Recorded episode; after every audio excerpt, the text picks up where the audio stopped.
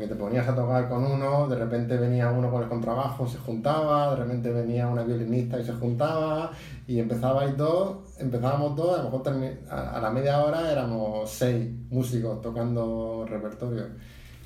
Y bueno, esta vez desde mi apartamento tumbado en la cama, normalmente os hago estas intros cuando estoy caminando, pero ya me queda menos de una semana para volverme a la capital de Estonia, a Tallinn. Ahora he estado como un mes o así en Tartu y como han empezado a abrir Tallinn, he dicho, ¿sabes qué? Me volveré ahí, que conozco más gente y tal, pero ha sido buena excusa para trabajar un mesecito aquí en Tartu. Donde trabajé muchísimo también fue en Chipre, donde viví dos meses con el invitado de hoy, con, ah, con Juanma, a la vez que con, con David, que de hecho tenía gracia la cosa, porque lo puse en Twitter quiero ir a vivir a Chipre dos meses a ver si me gustaría. ¿Quién se viene a vivir conmigo? Y ellos dos me escribieron. No nos, no nos conocíamos entre los tres. Así que nos hicimos buenos amigos durante esa estancia ahí de, de dos meses que curramos ahí como locos. Pero la conversación de hoy con Juanma ah, no tiene nada que ver de mm, algo de emprendimiento, tal vez sí que tocamos, pero es más un poco de, de cosas que se dedica Juanma cuando no está trabajando como programador, ¿no? Y creo que salió una conversación bastante profunda y me gustó mucho, me gustó mucho y seguramente os va a gustar a vosotros también si os gustan este tipo de conversaciones que van un poquito más al fondo, ¿no? A hablar de, expresividad, de estilo de vida y estas cosas. Así que, sin haceros esperar más, os dejo aquí en el podcast multidisciplinar de Pau Ninja.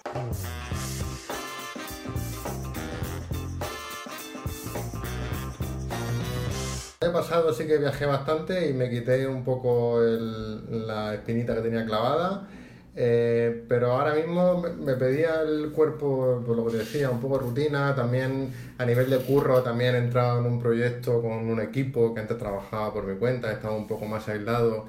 Entonces, todo eso me, hace que, que ahora mismo esté bien. Igual dentro de un año o dentro de una temporada me vuelve a dar el gusanillo de, viajar un poquito más. Pero ahora mismo me, me, mola el tipo de rutina que tengo y el tipo de vida que tengo. O sea que no, no he hecho mucho en falta lo de viajar ahora mismo. La verdad es que se nos vende un poco, ¿no? Como que es algo un poco así de moda, del lifestyle, el viaje y todo lo demás. Y yo siempre lo digo, ¿no? De, ostras, pues y con las ganas que tengo yo a veces de estar en casa o en una base, y estar ahí tiempos largos, ¿no? Y son cuando los disfruto más porque también te da tiempo de hacer estas estas rutinas que te ayudan a avanzar en cosas, pero también de, yo que sé, actividades o cosas así que cuando estás en un ambiente calmado, con la mente así, sin mucho ruido, que entonces te puedes poner ahí de, ahora tengo ganas de leer, ahora tengo ganas de, pues en tu caso, ¿no? Tocar guitarras, pianos y, y cosas así, ¿no? Eh, les he estado metiendo muchas horas a la guitarra últimamente, que estoy, yo creo que en el confinamiento te, habrás pasado de horas incluso. pues bueno, sí, eh, ahora últimamente más, pero esto que acabas de decir es justamente lo que estaba pensando últimamente, que es justamente lo que acabas de decir, que mm, que viajar tiene unas cosas buenas, porque sí que es cierto que yo ahora mismo pues, hay muchos momentos que me acuerdo de momentos de mis viajes, de hostia, de repente me acuerdo de un flashback de, esta calle, de este restaurante, de este encuentro, de este tal, pero, pero también pienso mucho en que eh, pues las rutinas del día a día que yo me estoy formando precisamente por esa estabilidad, también me gustan mucho, porque estoy consiguiendo una rutina pues de, acostarme pronto, de madrugar, de tocar el piano todas las mañanas, de hacer deporte, de leer, de tocar la guitarra, de trabajar en un proyecto que me gusta y con gente con la que estoy a gusto. Y claro, ese tipo de rutina mm, es más jodido conseguirla cuando está uno para arriba, para abajo, en sitios diferentes eh, y tal. Claro, ¿dónde te llevas el piano y la guitarra, no? claro, y, mira que me compré una guitarra de viaje, una guitarra... Es la que llevaste a, Chipre, sí, la, que llevaste a Chipre, ¿no? Que cabía, cabía como de, en diagonal un poco en, la maleta, era como el tamaño perfecto. Bueno, supongo que por esto te la compraste, ¿no? Claro, me cabía en la mochila, me cabía en una mochila la guitarra. se, ensamblaba de alguna manera y era una guitarra eléctrica funcional, 100%. Sí. Eso es, sí, que me acuerdo que, claro, me acuerdo una de las cosas que te pregunté ahí, bueno, que para los que nos escuchen que no saben que, sí que lo habré dicho en la intro seguro, que, que vivimos dos meses en Chipre, que, en Chipre, que lo puse en Twitter. Oye, ¿quién se ve a Chipre? Que quiero ver qué tal ahí, si realmente sale a cuenta vivir ahí y tal. Aunque la conclusión final para mí es cuánto sudapollismo, como dices tú, que tienen los chiprotas. No viviría aquí, pero fue una buena experiencia para hacer foco en, en trabajo y estas cosas, ¿no? Y una de las cosas que más valor y que buenos recuerdos tengo es precisamente esas conversaciones de cocina que teníamos con, con David, contigo y demás. Y, y, me acuerdo que te pregunté, hostia, estábamos hablando, hablando un poco de, de pasiones, de intereses, cosas así, ¿no? Lógicamente el tema guitarra había salido. Y te digo, si pudieras pasarte el día entero más de ocho horas tocando la guitarra, y tú dices, sí, y tanto. O sea, ni lo, no lo dudaste en un momento, ¿no? De que sí, que era de estas cosas que, que, estás a tope con ello. Sí, yo creo que al final, pues cada uno tiene como su. Su, pues, su proyecto de vida, ¿no? Algo a lo que le gustaría dedicarse mucho tiempo, algo que disfruta simplemente por hacerlo o por aprender y en mi caso es la música, sí. Yo, yo le he dado muchas vueltas, o sea, muchas veces al hecho de cómo hubiera sido mi vida si me hubiera dedicado profesionalmente a la música.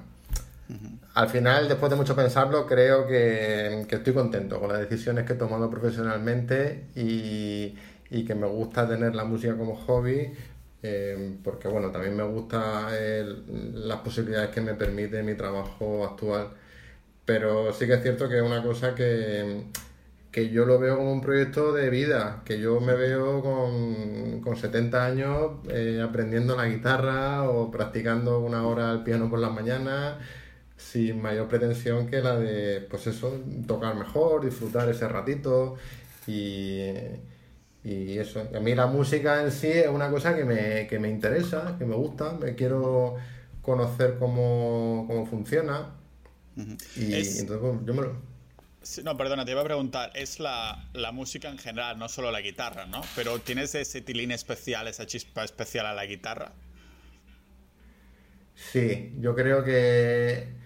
Yo creo que con la guitarra tengo como cierta, eh, entre comillas, cierto talento natural, entre comillas, porque al final todo requiere mucho curro, pero es algo que, que se me ha dado bien desde el principio.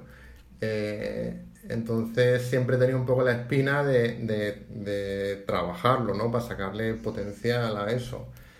Entonces sí, la guitarra para mí ha sido muy especial, pero ya a raíz de empezar a meterme un poco en temas de jazz y, de, un poco en música mm, con mayúscula, un poco más grande, eso ya requiere mm, entender cómo es la música. Entonces a mí me, eso me interesa, me mola. Porque luego a raíz de ahí entiendes muchos tipos de música. Y, eso te sirve para, componer, para improvisar. Eh, entonces a mí una de las de los momentos que más disfruto o que más he disfrutado musicalmente es cuando me he juntado así con otros músicos y nos hemos puesto a improvisar. O sea, esa comunicación que a mí me cuesta mogollón, porque yo no soy músico profesional, pero cuando he llegado a algunos niveles mínimos de, dejarte fluir y de comunicarte con otros músicos, eso para mí ha sido la hostia. Entonces, mucha de la preparación que yo hago es para estar preparado para ese momento, para poder disfrutar más aún ese momento. Claro, para que poder un poco rentabilizarlo, ¿no? Que digamos que todo, ese momento ha llegado a poder disfrutar esto de, aquí, ¿no? De ahora mismo. Esto es uno de los problemas que tengo yo cuando estoy bailando Lindy Hop, porque lo que me cuesta horrores es seguir un poco el, no el ritmo en sí, un poco la musicalidad, musicalidad, ¿no? De cuando tenemos que entrar ahora en el paso, que ahora empieza uno de ocho, ¿no? Cosas así. Y entonces es lo que me cuesta más. Con lo que es aprender los pasos, aún tal, pero cuando lo tengo que combinar con la musicalidad es que me, me revienta la cabeza. Con el tema de, de los viajes, quería preguntarte también, porque ah, seguro que me dará pie preguntarte sobre la fotografía, ¿no? Que son, es otra de estas pasiones tuyas, que otro hobby que te encanta y que va un poco ligado con la música, porque para mí todo esto no deja de ser expresividad, ¿no? Son distintas formas de, expresarse, ya sea música, ya sea ah, con imágenes, y hay muchas maneras de hacerlo, ¿no? Pero atado también un poco con, con, los viajes, estos últimos viajes que has hecho, y no sé si la mayoría, ahora me lo dirás, pero están atados un poco a o hacer ir a una especie de no sé si llamarlo bootcamp de fotografía o de música, ¿no? Como que un, un viaje que está hecho para personas que vamos a tocar música o vamos a hacer fotos. Bueno, eh, en realidad el chip que yo tenía el año pasado era viajar lo más posible y a partir de ahí cualquier viaje que se me presentaba, pues, pues casi que me apuntaba. Eh, entonces sí que es cierto que hice hice algunos viajes que salieron espontáneamente, como, como aquel en el que, el que un tipo puso en Twitter, oye, ¿quién se apunta a venirse a Chipre? Y, un par levantamos la mano y fue tan sencillo como eso. O sea, al final el mindset de viajar estaba ahí y era tan fácil como que, que, que, la, que la oportunidad se presentaba y, y, entonces pues yo me apuntaba. Pero también es cierto que, que hice unos cuantos viajes para para aprender fotografía, porque eso, yo tampoco he sido un apasionado de la fotografía durante mucho tiempo, pero lo descubrí recientemente y me parecía el compañero de viaje perfecto para viajar, porque aparte la fotografía que yo, que yo estaba aprendiendo era fotografía callejera, entonces es de puta madre, porque era, era un tipo de fotografía que era echarte a la calle con la cámara y capturar escenas de, de las ciudades, de la gente, eh, sobre, todo, sobre todo la gente.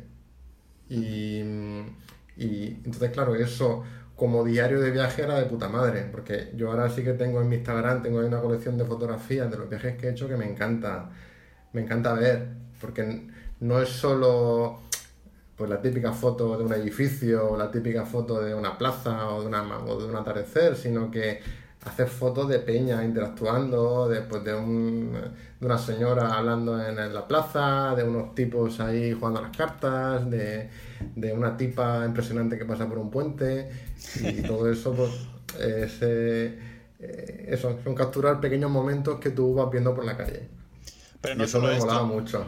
No, no, solo momentos que capturas y tal, sino que algunas veces me acuerdo que, porque también ah, tuvimos la oportunidad de estar juntos un tiempo en Ucrania, Ah, yo te pregunté por eso también y dijiste, hostia, es que claro, lo pregunto a la gente también, ¿no? Cuando quieres fotografiar a alguna persona en particular, que se lo preguntas antes y que crea como una especie de como momento o conexión, ¿no? Que sin la cámara pues no existiría, sin la excusa un poco de la cámara y querer hacer una foto ah, callejera, ah, no vamos a decir preparada, pero sí con permiso, ¿no? Que entonces crea un momento distinto que una foto espontánea. Entonces supongo que tendrás esos dos momentos, ¿no? De, hostia, hago una foto aquí y tal, o también se lo pregunto a alguien a ver qué sale, ¿no?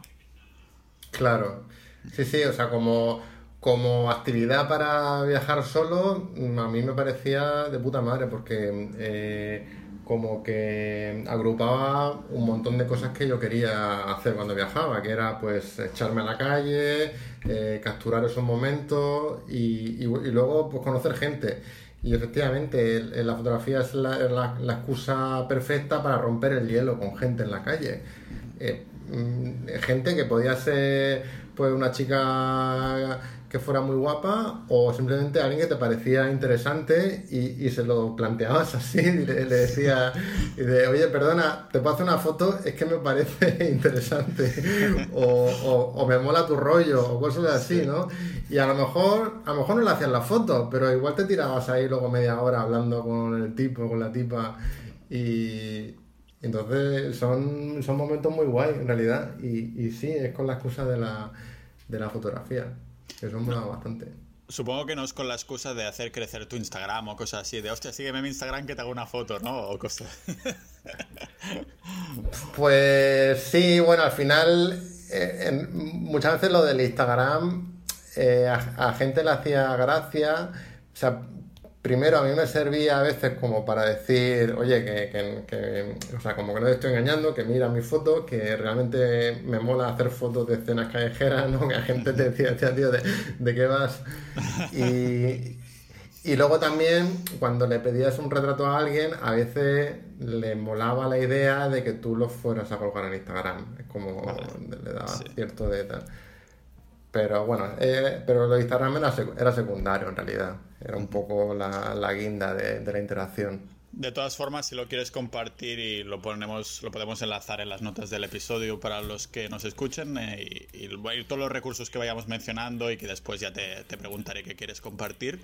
vale, de, vale. De todas formas, de estas, uh, de estas fotos en Instagram y demás, supongo que claro, te sirve como para decir, mira, que ya lo he hecho varias veces, ¿no? Uh, de no, no voy a hacer nada raro, no te voy a poner en un portal raro y cosas así, o no voy a hacer Photoshop sí. de tu cara en cosas, en sitios y demás. Sí, de todas maneras, eh, lo que son retratos así de gente tampoco hacía mucho. O sea, me interesaba mucho más el, los robados, ¿no? Me interesaba sí. mucho más la, las escenas donde la gente no, sea, no estaba posando para la foto, porque esos eran los momentos más auténticos. Sí. Eh, pero sí, cuando le pedías a alguien un, un, un retrato, pues sí, le, le mostrabas ahí el Instagram y le decías eh, pues eso, incluso a, a alguna foto la etiqueté a la persona y todo eso. Sí. Pero sí, pero era un poco secundario todo el tema de ese Instagram. -huh. eh, para mejorar un poco la fotografía, entonces utilizaste también como excusa estos viajes, ¿no? ¿Cuál fue el último? Porque la última vez que te vi en persona fue Barcelona, que me acuerdo que hablamos del libro de Why We Sleep, de por qué dormimos, que hablamos de la rutina Ah, sí. del sueño y estas cosas, ¿no? Sí. Que tú ya decías, hostia, pues yo no nada de pantallas antes de dormir, uh, tengo mi Kindle ahí, Sí, estoy sí. leyendo y todas estas Sí, cosas. ¿Sigues sí. ahí a tope con esta rutina? Joder, pues me ha costado, pero he conseguido una buena rutina de sueño. Sobre todo a raíz de madrugar. Sí. Ahora me estoy, me estoy levantando a las 6 de la mañana y yo empiezo a currar a las 9. Entonces le estoy ganando 3 horas a la mañana, que me encanta, porque me levanto, desayuno, toco el piano pff, y me da tiempo a leer y, y aparte hago deporte. Entonces como que me acuesto pronto y estoy cansado y estoy cogiendo una rutina buena. Sí, sí. Hostia, eso está súper chulo. ¿A ¿Qué hora te vas a dormir? Por casualidad. Es que yo siempre pregunto la higiene del sueño de la gente, porque un poco para comparar y también inspirar, porque ya he hecho un par de capítulos de, del podcast hace tiempo, por desgracia, porque ahora la audiencia ha crecido bastante en comparación a cuando hice estos episodios y deberían, recomiendo buscarlos, los voy a poner en los recursos también, los dos episodios de, sobre el sueño. ¿A qué hora te más o menos te vas a acostar? Voy a decir que, yo qué sé, el 10 o cosas así. Pues me voy antes. Estoy, estoy a vuelo total. Estoy a vuelo total. Porque yo a partir de las nueve y media ya estoy pensando en irme a la cama. Lo que pasa es que me voy a la cama y me pongo a leer. Entonces sí que eso es otra cosa que, que, bueno, lo que hablábamos antes de las rutinas y tal. Otra rutina de la que estoy muy contento que he recuperado es la de leer. Que estoy, estoy leyendo mogollón. Y, y entonces eso, pues me voy a la cama temprano, tipo nueve y media, a lo mejor 10 como súper tarde, y intento leer un rato, con media hora, una hora, de tal manera que a las 11 est estaría durmiendo, tipo de, de 10 y media a 11 ya estoy durmiendo. ¿Temáticas de, de las lecturas de todo tipo o qué? Pues de todo tipo. Es que yo he pasado mucho tiempo leyendo mm, libros que eran solo técnicos y tenía muy abandonada lectura de ficción y de tal. Entonces ahora estoy leyendo mm, de todo. Empecé leyendo novelas, thrillers y cosas así que me enganchaban y, y, y me lo pasaba pipa leyendo y eso ha despertado en mí el hábito de lectura y ahora me apetece leer casi cualquier cosa. Y leo, y leo pues eso, biografías que tenías por ahí comprada de hacía tiempo que no me había leído, pues me la estoy leyendo. Y sí, muchos tipos de libros, la verdad. En el, en las, sobre el tema de la fotografía, ¿leíste temas relacionados técnicos con la fotografía o simplemente un día pillaste una cámara y dijiste, venga, voy a empezar a hacer fotos a ver qué tal o cómo empezó esto, ¿no? Porque también te preguntaré el tema de guitarra, piano y música, pero antes me gustaría, tengo aún preguntas, ¿no? Sobre la, la fotografía porque me parece, me parece curioso.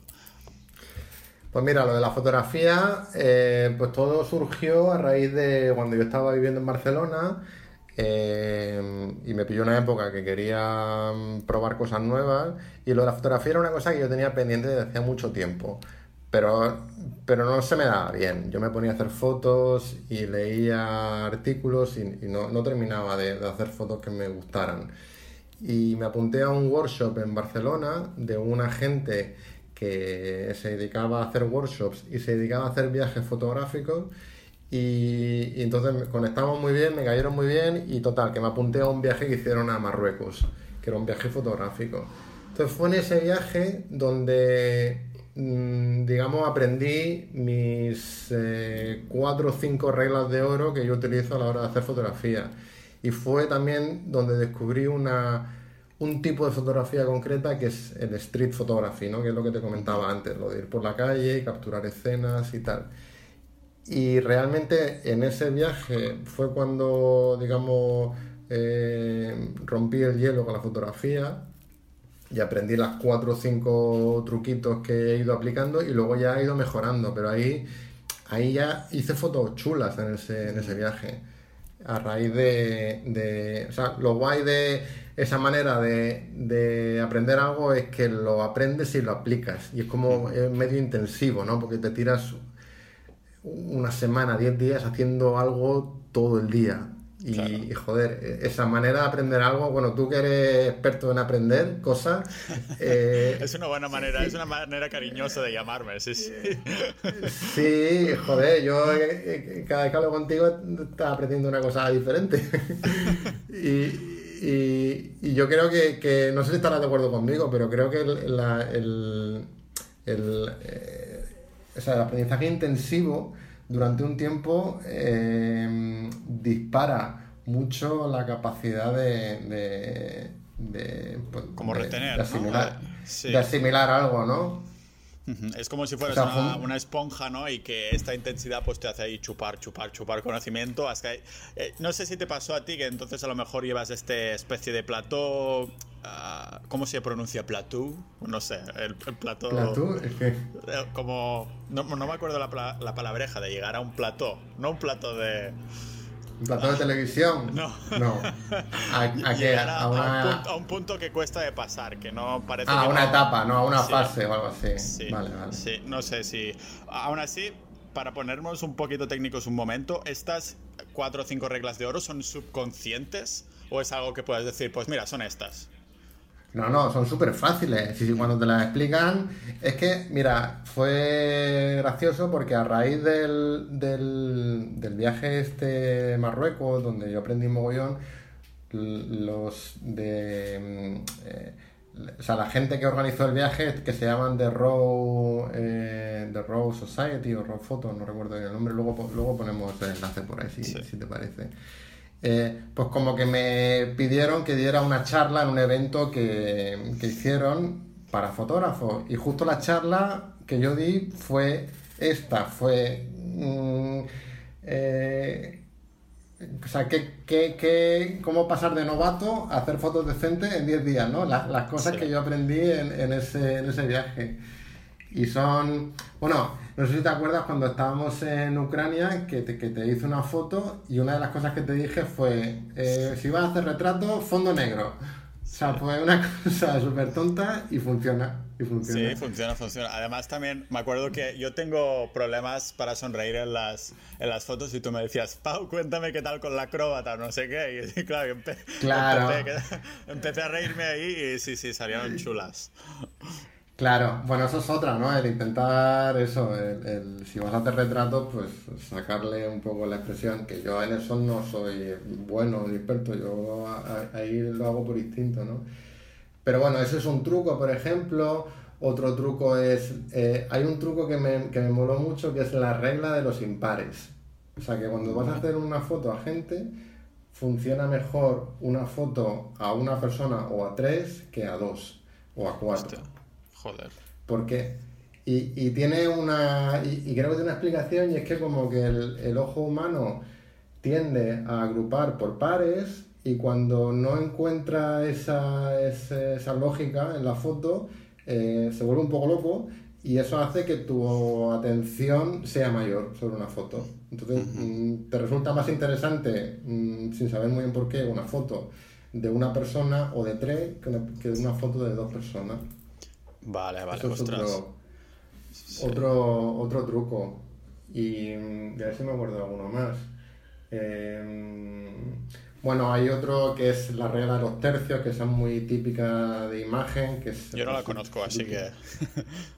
Bueno, sí, eh, básicamente que si tú tienes un, un marco, ¿no? Un frame, pues se generan ahí unas líneas y si ubicas a, a, los centros de la fotografía en las intersecciones de esas líneas, eh, la foto resulta más interesante. Por ejemplo, si tú vas a hacer un retrato, eh, a veces es más interesante que el, que el retrato esté un poquito desplazado a la derecha o a la izquierda en vez de estar centrado. Ese sería otro truco. Y, y, no me acuerdo más, pero sí, había un... Sí, unos cuantos ahí que...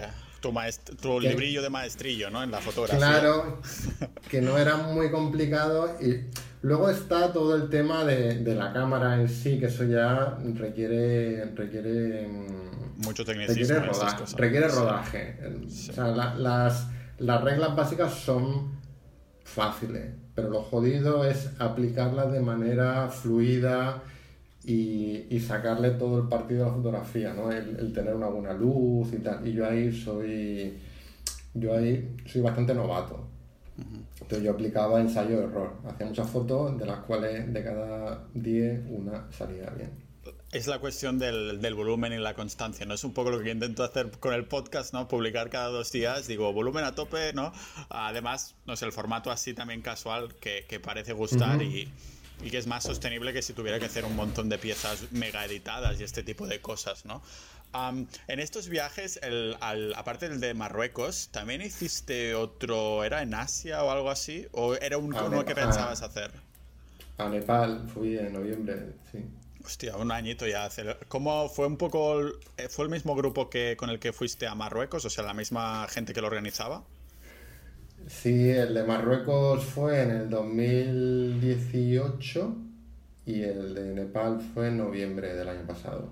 Entonces sí, eh, salió este viaje y había un sitio ahí en Nepal que me lo habían vendido muy bien, que luego Mm, comprobé que efectivamente era un sitio acojonante. Eh, porque cuando ya cuando estábamos en Marruecos, recuerdo que me decían, eh, decían, Juanma, tienes que venirte a Nepal, porque en Nepal hay un sitio que se llama Pokhara, que, que, es así como muy hippie, ahí hay un lago, hay peña tocando música en los bares, cojonudo para hacer fotografía, no sé qué, y, y como que me decían, te va a encantar. Tal.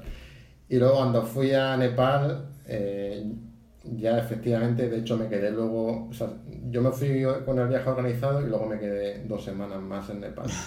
Y me, y, me, quedé, me quedé una semana y pico ahí en el, en, el pueblo este se llama Pocara y, y sí, la verdad es que es un sitio súper chulo. ¿Cómo, ¿Cómo, se organiza un tipo de viajes así? O sea, no organiza. Cuando estáis ya ahí, ah, ¿en qué consiste? ¿Es todo el día hacer fotos? O sea, desde la mañana hasta la noche? ¿O cómo, o hay otras cosas por ahí metidas, porque claro, para yo nunca he hecho ningún tipo de viajes de este, ningún viaje workshop, ¿no? Entre comillas, es un todo en uno ahí. Pues sí, es un viaje donde o sea, hay una parte de turismo, pero, pero realmente el foco es eh, aprender fotografía y practicar fotografía. Entonces, pues por ejemplo, el primer día, el primer día en, el primer viaje fotográfico, o sea, fue gracioso porque yo, novato total, yo iba ahí con todo el equipo fotográfico que tenía, que era un camarón así grande, me fui con todo mi objetivo, incluso creo que me dio el portátil, iba ahí con mi mochila ahí llena. Entonces el profe me dice, ¿dónde vas? que claro, íbamos a estar todo el día andando para arriba para abajo y me dice, tú no necesitas nada de esto. Me, empecé a quitarme cosas y me puso la cámara y ya está. Y, y bueno, esa fue mi primera lección. Pero luego te, dan ahí como, como cuatro reglas eh, o, te dan un par de reglas sencillas y el primer día pues practicas esas reglas, ¿no? Y poco a poco te van aumentando eh, reglas, ¿no? Te van aumentando cosas que puedes tener en cuenta para hacer mejores fotos. Y al final, eh, pues eso, te, te, pasas el día viajando, conociendo sitios y, y practicando lo que te han ido enseñando es como que eh, lo, pones en práctica sobre el terreno. Pero siempre con una cámara en la mano. ¿Hay algún momento que decimos, venga, gente, la cámara ahora apartada y vamos aquí a, yo qué sé? Claro, hombre, hay momentos ahí, pues que. Pero en realidad todo va, va alrededor de, la fotografía. Y, de hecho, en estos viajes, los momentos más chulos son cuando tú te tiras todo, todo el día haciendo fotos y por la noche pues cenas en el hotel o lo que sea y luego te tomas ahí una cerveza o un café o lo que sea eh, analizando las fotos que has hecho durante el día. Entonces tú haces una selección de tus mejores fotos, las compartes y todo el mundo opina sobre tus fotos y tú opinas sobre las fotos de los demás. Y es un momento muy chulo porque como que, que recibes feedback muy directo sobre tu trabajo y tú también opinas sobre el trabajo de otros y ya empiezas a opinar. Eh, con un poco de criterio, porque ya empiezas a decir, no, porque aquí la combinación de colores has combinado el tal, no sé qué, y claro, y aquí la regla de los tercios las has aplicado, y de repente dices, joder, te, escuchas hablar a ti mismo y dices que, que repelente soy, ¿no? Que suena, que repelente, suena demasiado técnico, ¿no? Seguro que hay alguna persona, el peor del grupo, ¿qué le vais a decir, no? De, hostia, tus fotos son una mierda. No, no, supongo que hay, hay, debe ser difícil, ¿no? Cuando tienes que criticar una foto de otros para decirlo sin que sea no, Porque, porque es que, es que una fotografía, eh, o sea, decir una foto es una mierda es subjetivo, porque depende de por dónde lo mire, hay fotos que se valoran de una manera o de otra. De hecho, a mí me pasaba que al principio yo hacía fotos y yo determinadas fotos no me parecían buenas, no las seleccionaba. Y a lo mejor me venía el profe y me decía, hostia, esta foto mola mucho. Y yo, que va, pero está aquí como medio movida. Y me dice, no, no, pero fíjate, aquí tiene no sé qué, aquí en el fondo. Y de repente la miras con otro criterio y dices, hostia, pues, pues sí que mola, sí. Entonces, al final, o sea, hay como criterios objetivos, ¿no? De, de, de estéticos de fotografía, pero también hay una parte subjetiva de, de lo que te sugiere la foto. Hay fotos que son mm, que están borrosas o en movimiento, pero que transmiten algo determinado que hacen que la foto mole.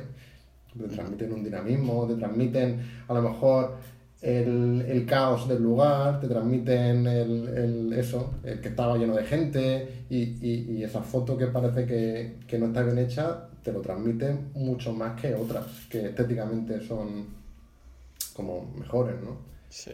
Supongo que el hecho de hacer viajes así, a mí me gusta mucho de, asociar un viaje con una actividad en concreto, ¿no? De he ido a tal sitio a hacer esto, algo X.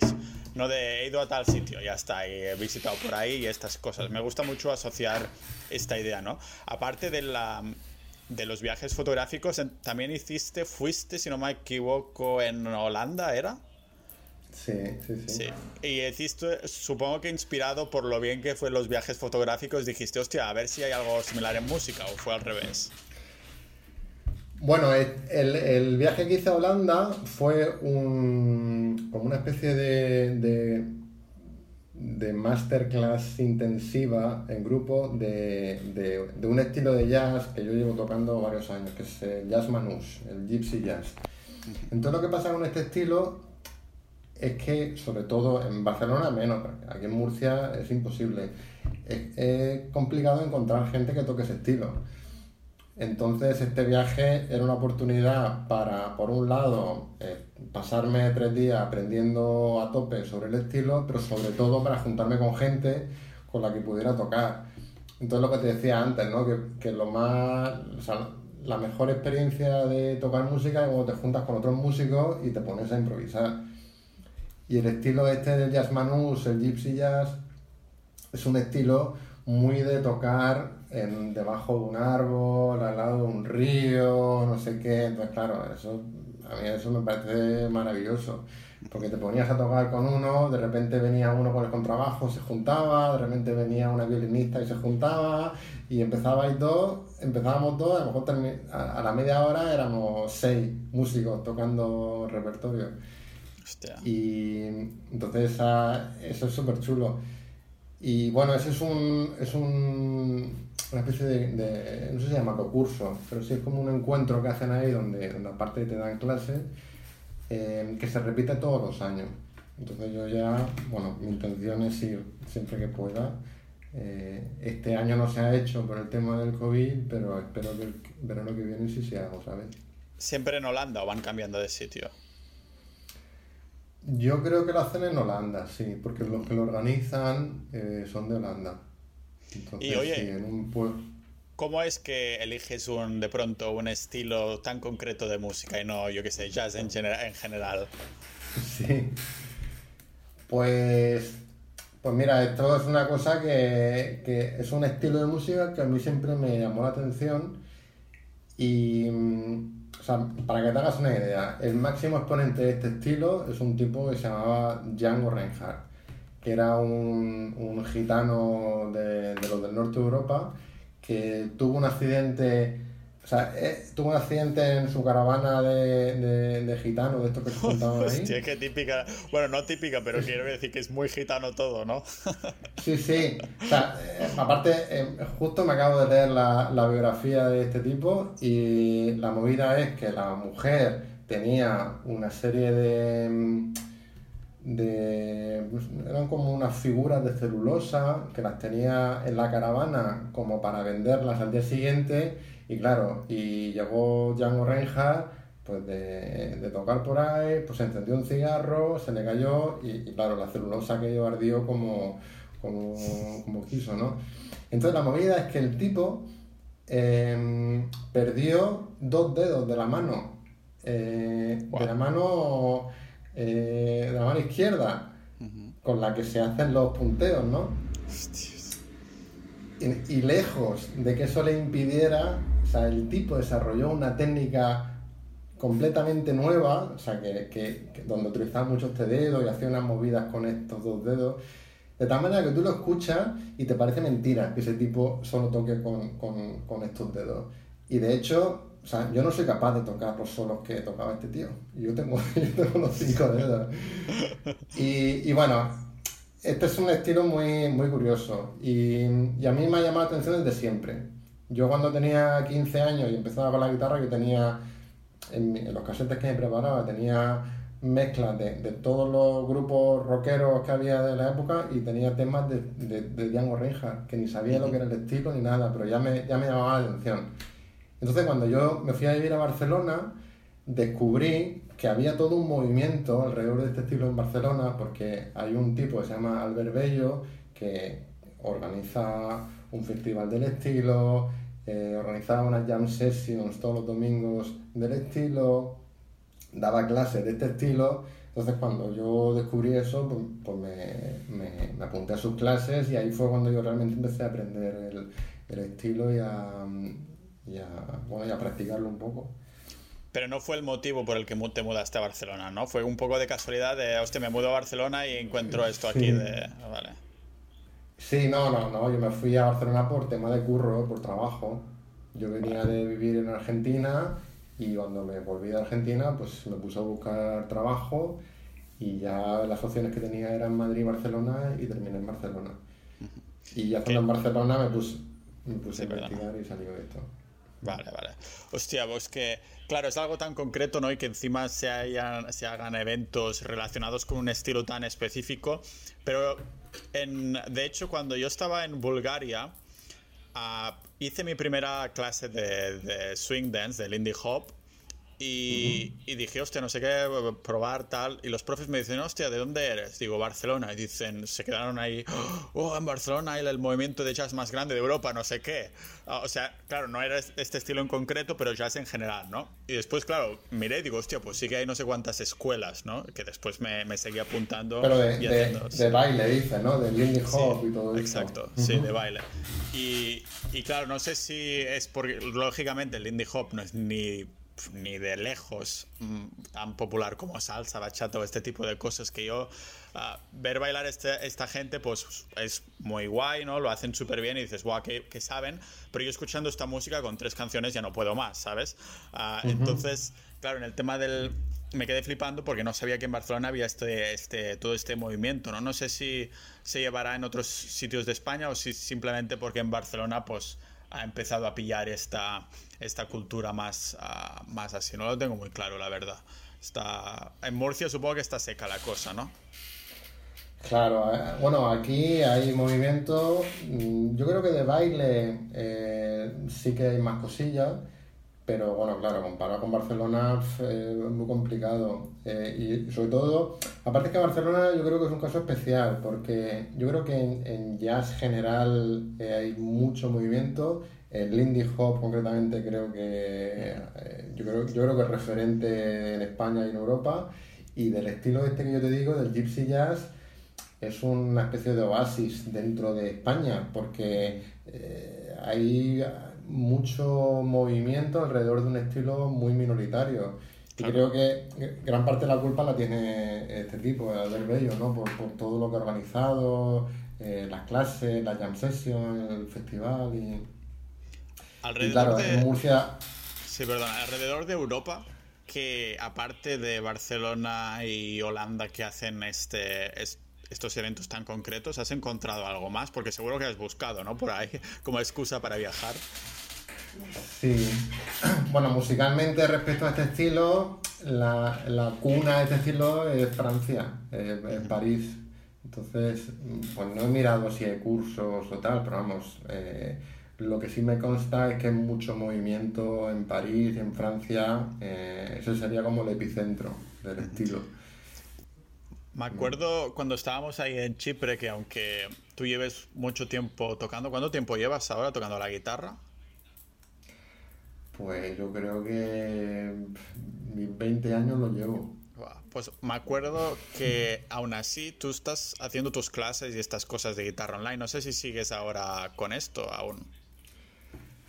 Sí, cuando estaba, claro, cuando estaba en Chipre, eh, me, tenía, un clase, tenía un profesor con el que daba clases y, cuando viajaba la daba en remoto. Entonces, claro, en Chipre eh, me conectaba ahí con mi webcam y, y daba la clase. Pues las clases las, dejé de, o sea, las corté en noviembre del año pasado o por ahí, porque, porque me quería dedicar al piano, la verdad, porque quería eh, dedicar más tiempo al piano y, me tenía que distribuir el tiempo y decidí como hacer una pausa con las clases para volcarme un poco con el piano y entonces ahora dedico tiempo al piano y a la guitarra. Oye, tú, que eres, tú que eres programador, ¿no tenías suficiente ya con tocar teclas del teclado que te tienes que comprar un piano y meterte en esto también? Pues mira, en realidad para mí el cambio es que ahora mi tiempo libre ya no... O sea, he pasado mucho tiempo donde mi tiempo libre siempre tenía side projects o, o estudiaba por tema de curro o tal. Y ahora hay una temporada que, que mi tiempo libre lo estoy dedicando a cosas que no tienen que ver con la informática. O sea, mm, desconecto bastante. ¿Ha sido por esto que echabas de menos un poquito tocar tanta tecla y has decidido comprar del piano? Que porque el piano no viene de hace mucho, ¿no? ¿Cuándo te metiste en él? No, el piano, el piano me viene a raíz de que quiero aprender, o sea, quiero estudiar más música. Y el piano es el mejor instrumento para estudiar música. Entonces a raíz de ahí pues me lo, me lo autorregalé la Navidad pasada y, y, bueno, empecé a tocarlo y ahora sí que estoy intentando crear una rutina para, pues para tener más soltura con el piano, como intérprete, pero también eh, lo tengo como herramienta para cuando estudio teoría de la música, pues es un buen... Es, más fácil entender la música con un piano delante que con una guitarra. Entonces eh, también me lo compré por eso. Yo como no tengo teoría de la música, no lo acabo de entender del todo lo que es. o sea, tendría que practicar lo que decías, ¿no? Con el viaje de ponerte ahí 10 días y un poco verlo desde dentro, ¿no? Pero sí que me lo decía esto también nuestro amigo en común Luis de Lambit. Sí. sí que lo comentaba, ¿no? Porque yo ah, estuve viajando con, con Luis de, de Valencia al, bueno, aparte del de Galicia también, ¿no? Pero este verano, verano estuvimos tanto a Hungría como Viena y Eslovaquia. Y claro, le preguntaba, ¿no? Un poco por su, aparte de sus proyectos de las apps, de las baterías virtuales y todo, también ah, de lo que era un poco vivir como músico, ¿no? Cuando estaba ahí siempre tocando en, con bandas en Ibiza y este tipo de cosas. Y le pregunté esto, ¿no? De, hostia, yo siempre tengo esa, esa espinilla clavada de de estudiar música porque soy malísimo, pero la disfruto un montón, como la mayoría de la gente, ¿no? Supongo, pero siempre tengo esa, esa espinita clavada. Y eso se lo he comentado también a mi primo que vino al podcast, ah, que decía, supongo que es algo de, no sé si de ego o de simplemente ponerse en el sitio de ¿podría ser yo este? ¿O hasta cuánto podría aprender? ¿no? ¿Hasta cuánto podría saber de, esto? ¿O esto que estoy escuchando ahora, podría yo estar en su lugar de este compositor o de este cantante o de este lo que sea? ¿no? Y, Luis me decía, hostia, pues si quieres empezar te recomiendo el piano porque es el mejor instrumento, porque está como todo muy, no sé si decía como diseccionado, separado, que se ve todo más claramente que si con otro instrumento, ¿no? ¿Hay algo, ¿Puedes arrojar un poquito de luz en esto o tendría que meterme a estudiar piano para entenderlo?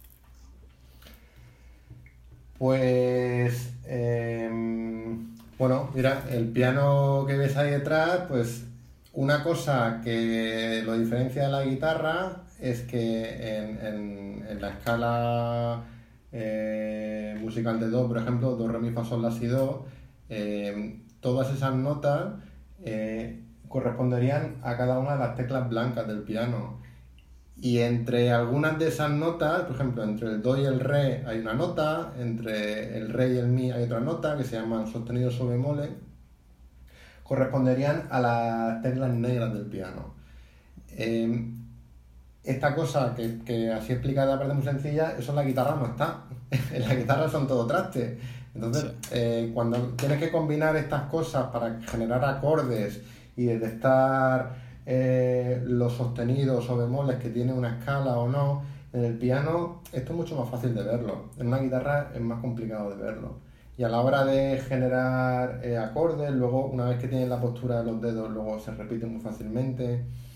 Entonces, bueno, eh, como bueno, yo creo que para esto los vídeos de Jaime Altozano, no sé si lo conoces, que es un, es un divulgador de YouTube musical que es... pues lo enlazaremos también a las notas, sí. Claro, estas cosas las explica que, digamos, que da gusto oírlo. Pero sí, es, una herramienta más fácil. Claro, lo que quería preguntarle también es sobre el proceso, porque esto que te acabo de decir de, ostras, la, la música la disfruto un montón, no he intentado de tocar algunos instrumentos, siempre lo termino dejando. Al final bailar creo que es lo que se me da mejor para expresarme, porque aunque no sea bueno naturalmente, yo siempre digo, vale, sé que me gusta porque como soy relativamente malo, siempre repito las clases. Os digo, no tengo suficiente, tengo que aprenderlo bien y por eso sé que me gusta. ¿no? En el tema de los instrumentos es distinto porque siempre me frustro un montón en comparación de... Ah, con otros temas pues tengo paciencia porque disfruto ese proceso de aprender el paso, de escribir no sé qué, de hacer no sé cuántos, pero en el tema del instrumento digo, es que creo que no llegaría muy lejos porque el proceso del aprendizaje no lo disfruto. Y tú, claro, supongo que debes estar como un niño con un juguete nuevo cuando estás ahí aprendiendo tus, tus lo que sea que eh, aprendes en esas tres horas mañaneras antes de empezar a, a trabajar, ¿no? Claro, eso, eso es clave. Yo, mira, una de las reflexiones que he tenido últimamente es que estoy intentando em, enamorarme del proceso y no del resultado.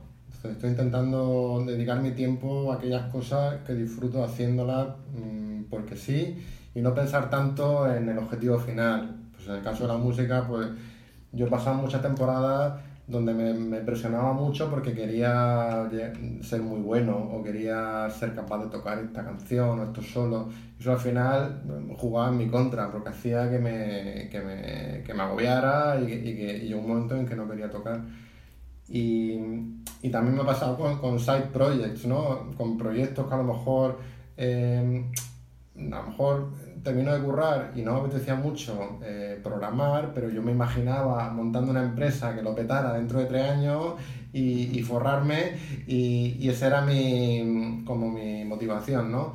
Pues he decidido cortar con todas esas cosas y, dedicar mi tiempo libre a aquellas cosas que disfruto haciendo porque sí, sin necesidad de, tener que llegar a, algún sitio. Entonces, pues eh, lo que tú dices que que, es importante que ese rato que tú dediques lo disfrutes y te lo pases bien. Y, entonces yo creo que así es cuando realmente puedes construir.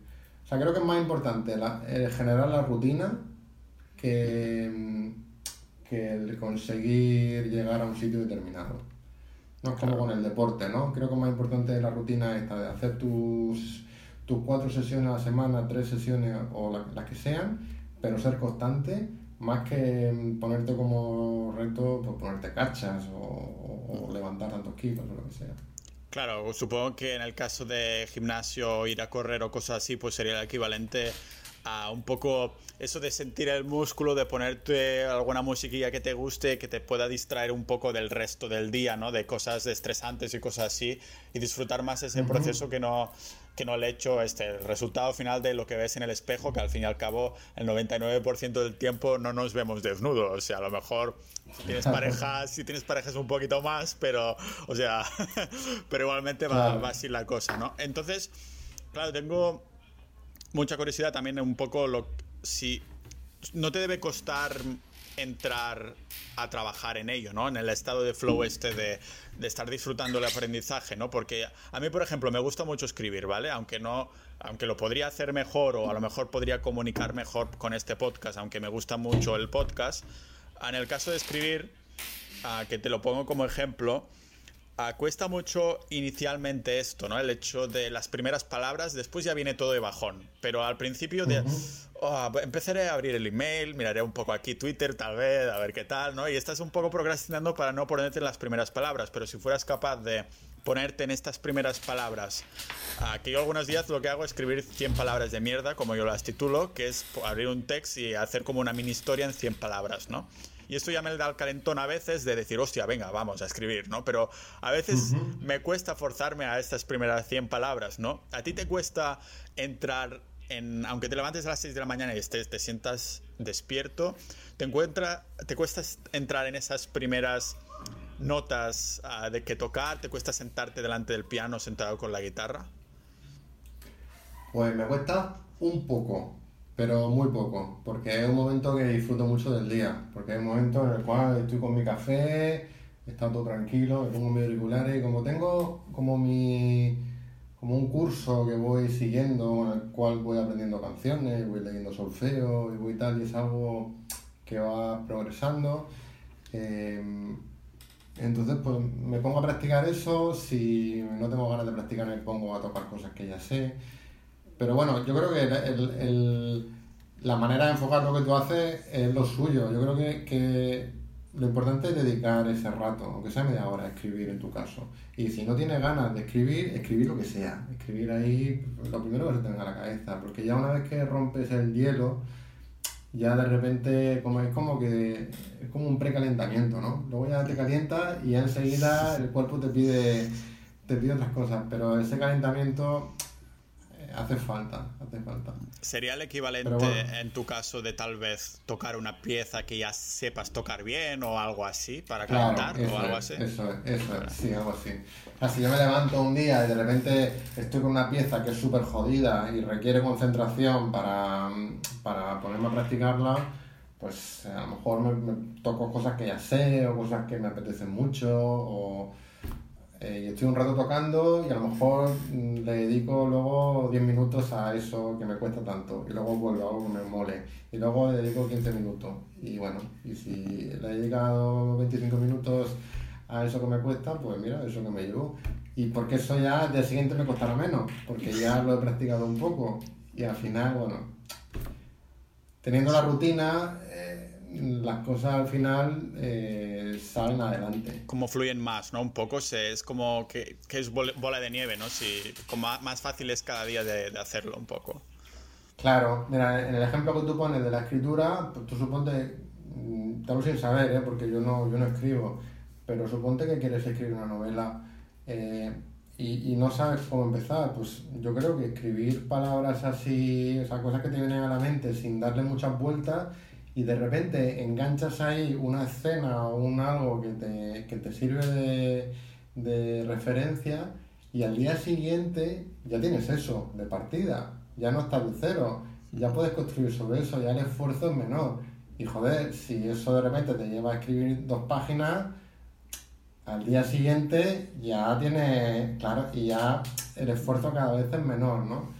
Claro, esa, esa, esa, perseverancia un poco que para mí triunfa mucho más que intentar hacer el, la composición perfecta. No sé dónde había leído, un poco relacionándolo con, con la música, que esos músicos que triunfaban en el sentido más uh, prostituido la palabra, para decirlo así, ¿no? Los que salen en la radio, los que hacen dinero y todo eso, no son los que intentan hacer la canción perfecta, sino que hacen un montón de volumen. O sea que al final algunas de estas canciones terminan triunfando y después resulta que tienen un repertorio enorme, pero claro, tú conoces solo las famosas, ¿no? Pero simplemente de de esa, de esa perseverancia y estas cosas Y Otro apunte que me parece súper interesante, que no, sé si te terminaste de leer, es sobre el dormir y el tocar el piano. No sé si te leíste al final el vídeo de... Ah, el vídeo, leíste el, libro de Why We Sleep, ¿Por qué dormimos? vale. Ah, para los que lo hayan leído o no leído, da igual, una referencia que hace este libro es que en una de las conferencias que el autor hizo, que es un, psicólogo ya conocido por este libro, ah, le vino un señor mayor, como 70 años o así, y que lo apartó así y le dijo, oye, yo soy pianista. Ah, y dice, y, una y me interesa, he venido a esta conferencia, me interesa mucho el sueño porque lo que me he dado cuenta es que cuando estoy practicando un día una pieza, hay un momento en el que, claro, te encuentras con piezas que son muy difíciles, ¿no? Que te cuesta más días o más tiempo a aprender. Y me he dado cuenta que cuando estoy como atascado en, un, en una nota o en un cambio que no sé hacer, si tengo una buena noche de sueño, al día siguiente no solo que me es más fácil, sino que alguna vez lo puedo sacar del tirón nada más levantarme cuando me pongo en ello. Y, claro, habían estudiado precisamente que en el sueño, en la fase REM, que es la cognitiva, ¿no? El cerebro o sea, es tan, bueno, inteligente, lógicamente, es un puto cerebro humano, ¿no? Que te arregla un poco, sabe lo que quieres y te arregla esa, esa fase de aprendizaje para que te salga bien, ¿no?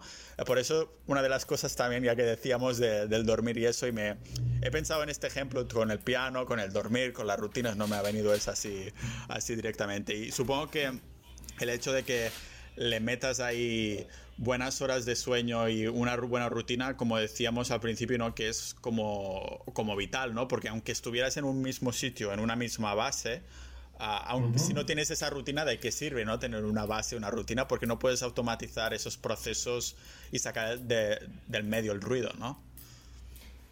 Claro, a, mí me ayuda mucho el, el, tener, o sea, el no moverme y el tener como mi sitio, mi, mi, mis, como mis espacios que ya conozco para generar esa rutina.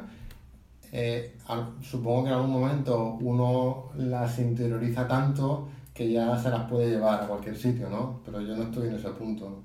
a, mí ahora mismo me va muy bien eso, estar en mi casa y con, con mi sitio para tocar la guitarra, mi sitio para tocar el piano, mi sitio para leer, no sé qué. Y eso me ayuda a que todo esto sea más fácil. Juanma, Nada, que te quería dar las gracias para, para, venir de invitado al podcast, que tenía muchas ganas de hablar contigo y es una lástima también que tenemos que usar de excusa el podcast para ponernos un poco al día y preguntarte estas cosas que no pude preguntar en la, en la cocina de Chipre, aunque algunas tal vez sí sabía, ¿no? Que nada, que muchas gracias. Bueno, hemos, hemos hablado de muchas cosas, pero oye, que me lo he pasado muy bien, la verdad es que pues no sabía muy bien porque claro, como tú te traes invitados de economía, de no sé qué, de la vida, invitados de la vida. A mí este podcast va, va de todo, entonces, ah, no sé, supongo que ah, al fin y al cabo la audiencia sí que tiene un poquito de si traes más invitados de economía o cosas así o de dinero, no tiene sentido que la audiencia pues gravite un poco hacia así, pero ya se esperan capítulos de, todo tipo, ¿no? Porque al fin y al cabo es lo que hago, puedo hablar de, cualquier tipo de cosas y tenía, este es uno de los episodios que tenía ganas de hacer también, porque ah, cuando pienso una persona ahí que esté en cosas expresivas como sea la música ¿no? o también la fotografía, pues ah, te tengo ahí en mente y por eso tenía ganas de, de invitarte. Así que nada, que muchas gracias. Pues gracias a ti, tío, me lo pasa muy bien. Igualmente, Juanma, señoras y señores.